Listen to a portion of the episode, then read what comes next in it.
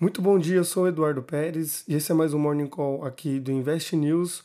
Hoje, sexta-feira, dia 23 de dezembro de 2022, último dia de pregão antes do Natal.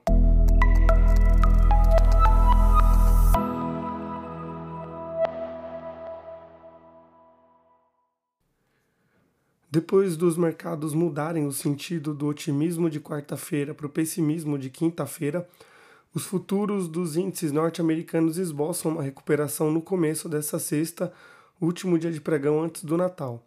Na Ásia, os investidores reagem ao núcleo da inflação japonesa, que atingiu uma alta de 3,7% em novembro, na comparação anual, a maior alta de preços desde a década de 80. No encerramento do pregão, o índice Nikkei teve baixa de 1,03%, Hang Seng caiu 0,44%, Xangai teve perdas de 0,28%, TAIEX registrou queda de 1,19% e o COSP caiu 1,83%. Na Europa, os índices operam em queda, em sua maioria sem nenhum indicador regional para reverter as perdas, enquanto os investidores aguardam os dados de inflação dos Estados Unidos hoje.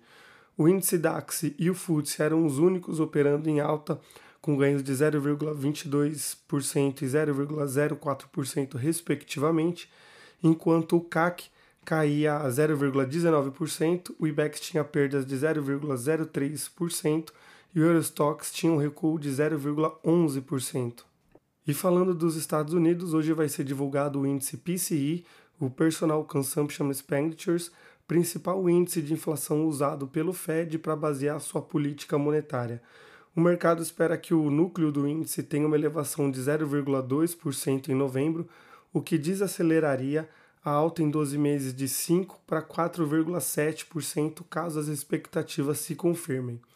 E além dos dados de inflação, também vão ser divulgados os números totais de casas vendidas que devem passar das 623 mil registradas em outubro para 600 mil em novembro, de acordo com as projeções de mercado, pela influência de juros mais altos.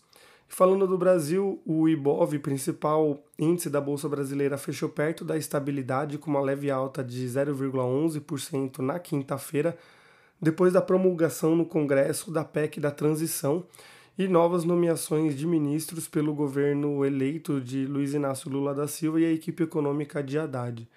O mercado reagiu também aos dados positivos da economia dos Estados Unidos divulgados ontem.